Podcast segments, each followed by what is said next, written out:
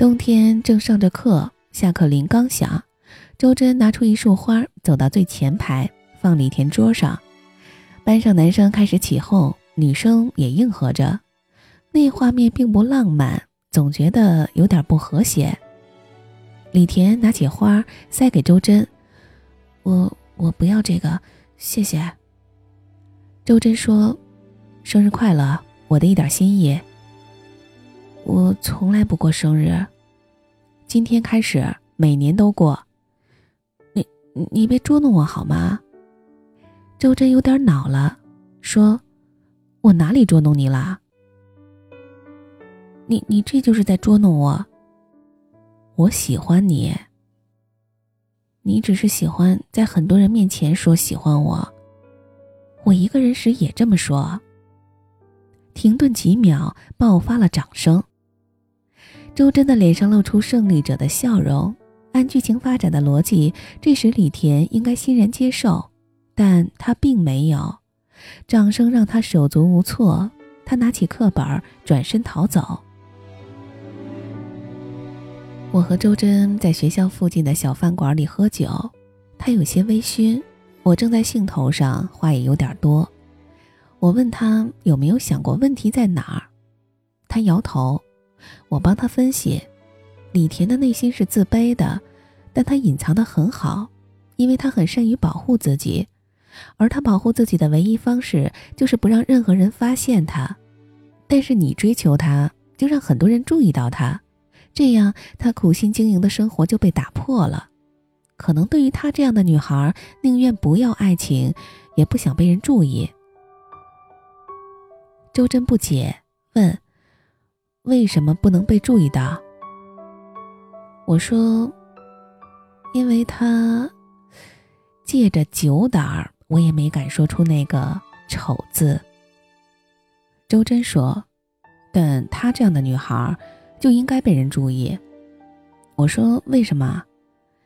接下来他跟我说了一件事儿，让我对李田肃然起敬。听说李田拿到了上学期的师范类特困生奖学金。但他并没要。我首先惊讶的是，原来他是特困生。周真说：“是，他父母不在了，自己挣学费。师大这样的学生不少，可我比较关心的是，那干嘛不要呢？”周真说：“他认为自己不是特困生，因为自食其力，没有负担，不需要特殊支援。”我有些不解，缺心眼儿啊！学校的奖金不要白不要。周真说：“这是高尚的人格，你这种凡夫俗子当然不会懂。我的确不懂，但仍然觉得挺牛逼的。”隔壁宿舍的邓国辉嘴贱闻名，没事儿就抱着个保温杯去各个宿舍瞎叨叨。有天傍晚，晃悠到我们宿舍，周真不在，我们有的在戴着耳机听广播，有的在洗衣服。邓国辉神秘地问。你们班的周真是不是脑子不好使？没人搭理他。他继续说：“听说他喜欢忍者神龟，太惊悚了。你们也不管管。”我回了句：“关你什么事儿？”邓国辉说：“我担心他是不是从小受过什么刺激啊？好好放着外语系的系花不要，要一只龟，未免也太暴殄天物了吧？”这时，周真推门进来，一把将他摁在墙上。“你说什么呢？”“我说实话。”“你再说一遍，李田是什么？”邓国辉可能觉得没面子，一赌气说：“我说他是忍者神龟，怎么了？”周真啪的一巴掌把邓国辉拍倒在地上，两个人扭成一团。周真一拳又一拳，那狠劲儿，邓国辉毫无招架之力。我们也不敢上前劝架，我心里暗暗犯怵，这才是一头真正的野兽呀！从那天起，邓国辉再也不敢来我们宿舍串门。周真被通报批评，我们为他惋惜，档案里有处分记录，对就业有影响，但他毫不后悔。周真说：“一个男人如果自己喜欢的人被辱骂，还能虚伪的做个绅士，那才是兽类。”他追了她一年，他依然没有接受他。这一年的时间，让李田几乎成了女生的全民公敌。他消失得更彻底，除了上课时可以看见他的背影，几乎可以忽略他的存在。有一天，外语系的谢花去找了他，听说堵在他宿舍门口不让他走。谢花铁了心要跟周真好，却未料来了个忍者神龟，杀得他措手不及。李田对细花说：“别在这说了，我们要不去喝酒吧？”听说那次李田一个人对付系花宿舍八个东北姑娘，全给喝趴下了，细花吐得直翻白眼儿。末了拍了拍李田肩膀说：“你是个人物，我输了。”李田后来跟我说：“他是输了，但我也没有赢。”我问他：“你为什么就不肯接受周真呢？恋爱是两个人的事儿，别管其他人。”李田认真的回答：“他那么好，不应该喜欢我。”我说：“但他就是喜欢你。”李田说：“我什么也没有，等他不喜欢我了，我就只能去死了。”我一时间竟无言以对。散伙饭，周真喝醉了，吐了一轮又一轮。李田喝着喝着也哭了，两个人搭着肩，吐得死去活来。大家看着周真追了李田几年，看累了，但也接受了。从最初以为他瞎胡闹，到后来被他的固执感动，大家都觉得好像他们就应该在一起。但散伙饭时，我们才意识到，他们并没有在一起，而且未来也不会在一起。因为明天我们就要离校了。周真哭着问李田：“我们为什么就不能在一起呢？”李田说：“我们不是一个世界的。”周真问：“那你在哪个世界？你告诉我呀，我去你那个世界找你。”李田说：“我申请了赴藏支教，明天就要走了。”那个世界很远，你找不到。我喜欢你，可有什么用呢？你应该找个更好的女孩，这很容易。只是我要找个比你好的男孩太难了呀。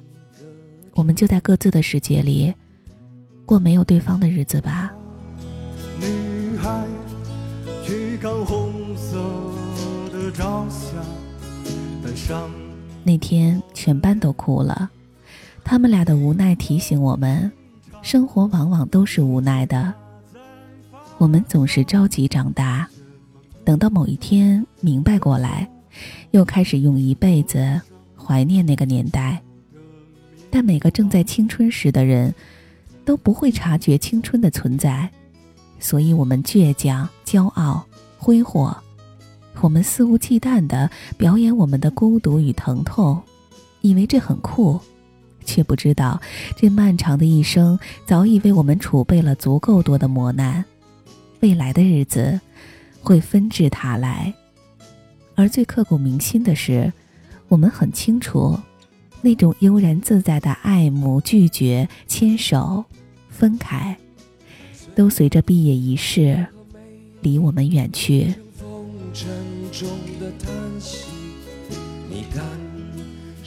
周真说。他永远记得那一天，他吐了，但并没有醉。好多人以为他的眼泪代表了放下，他说不是，他更坚定了。我把顾虑都吐了，剩下的是义无反顾。他还说过，美好的东西是值得等一辈子的。唱给你的歌曲，让我一生。李田在去拉萨的火车上看见了周真，这是个伟大的日子。周真背了个双肩包，单膝跪地，捧着一枚戒指求婚。那么好看的男孩，配上那么动人的姿势，车厢里一片掌声。丽田手足无措，接过戒指之前，结结巴巴的问他：“你，你东西都带了吗？”周真笑着说：“不是带了你吗？”丽田说：“昨天晚上不是都说好了吗？你怎么这么犯傻？”周真说：“你说找个比我好的男孩太难了，别找了，我来了。”丽田后来告诉我说，他躲了二十多年，第一次想让全世界认识他。他们没有谈过恋爱，但他们幸福的婚了，结婚的婚，恩爱至今。别不相信爱情，童话从不骗人。风从南到。整个冬季无可为依。你如风儿似雨，在最年少的岁月相遇、相恋、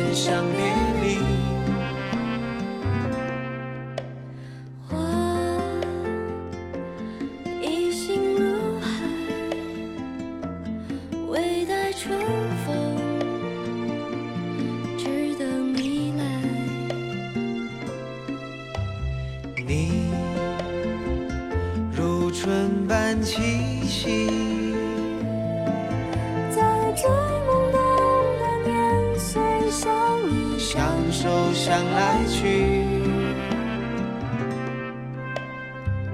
如果我爱你，和你倾听风的呼吸。如果我爱你，心事无声的默契。如果。